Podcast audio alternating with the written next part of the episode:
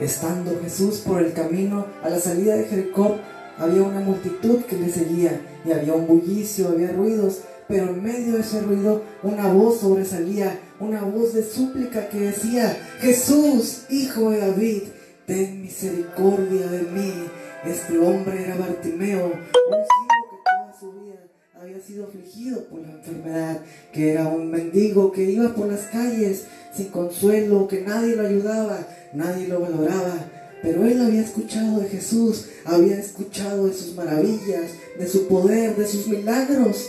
Y cuando él supo que pasaba por ahí, le dijo, Jesús, hijo de David, ten misericordia de mí. Él confió que Él era el libertador, el Mesías esperado. Qué contradictorio que los saduceos, los fariseos, teniendo la vista, no pudieron reconocer al Mesías. Pero este ciego reconoció que Él era el Mesías, el linaje de David, el linaje de un rey, el Dios esperado, el Dios redentor. Y Él pudo clamar, Jesús, Hijo de David, ten misericordia de mí.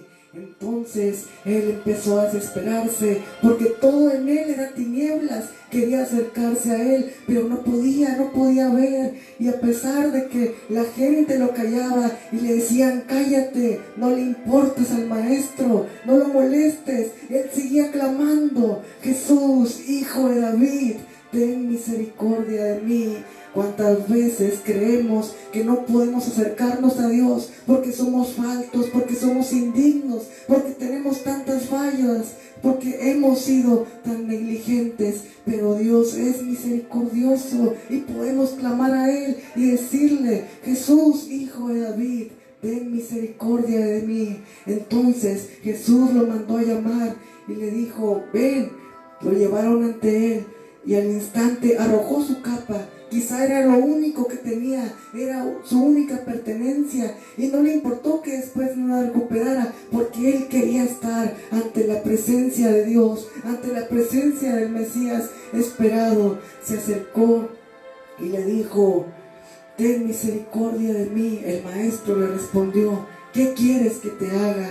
¿Acaso Jesús no sabía la necesidad del ciego Bartimeo? ¿Acaso no conocía su condición? Sí la conocía, pero quería que Bartimeo derramara su corazón, que Bartimeo le expusiera su necesidad, como diciendo, aquí estoy, yo te escucho, dime lo que necesitas, dime cómo te sientes, dime qué te hace falta, dime qué puedo hacer por ti. Entonces Bartimeo le dice, quiero recobrar la vista, maestro. Al instante recupera la vista y le sigue glorificando a Dios podemos acercarnos a Él, podemos llenarnos de su presencia y que Él sane nuestras heridas, que Él alumbre nuestra vista para poder ver su misericordia y su poder, para ser alumbrados con su amor, a pesar de que las gentes, de las voces que llegan a nosotros y nos dicen, no eres digno, no puedes acercarte, podemos acercarnos y clamar, aunque no conozcas de Dios, puedes acercarte a Dios. Si te has desviado del camino, puedes acercarte a Dios, porque ese es el Dios de misericordia.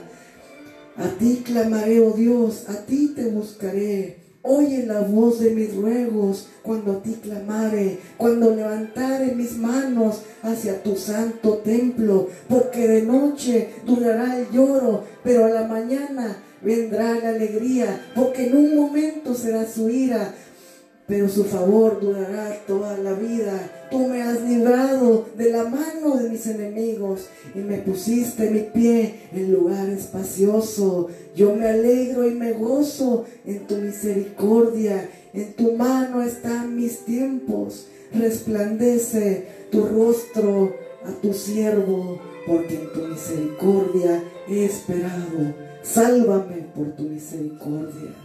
Esa es la oración del rey David y esta es la necesidad que Dios respondió en Bartimeo y que responderá en cada uno de nosotros.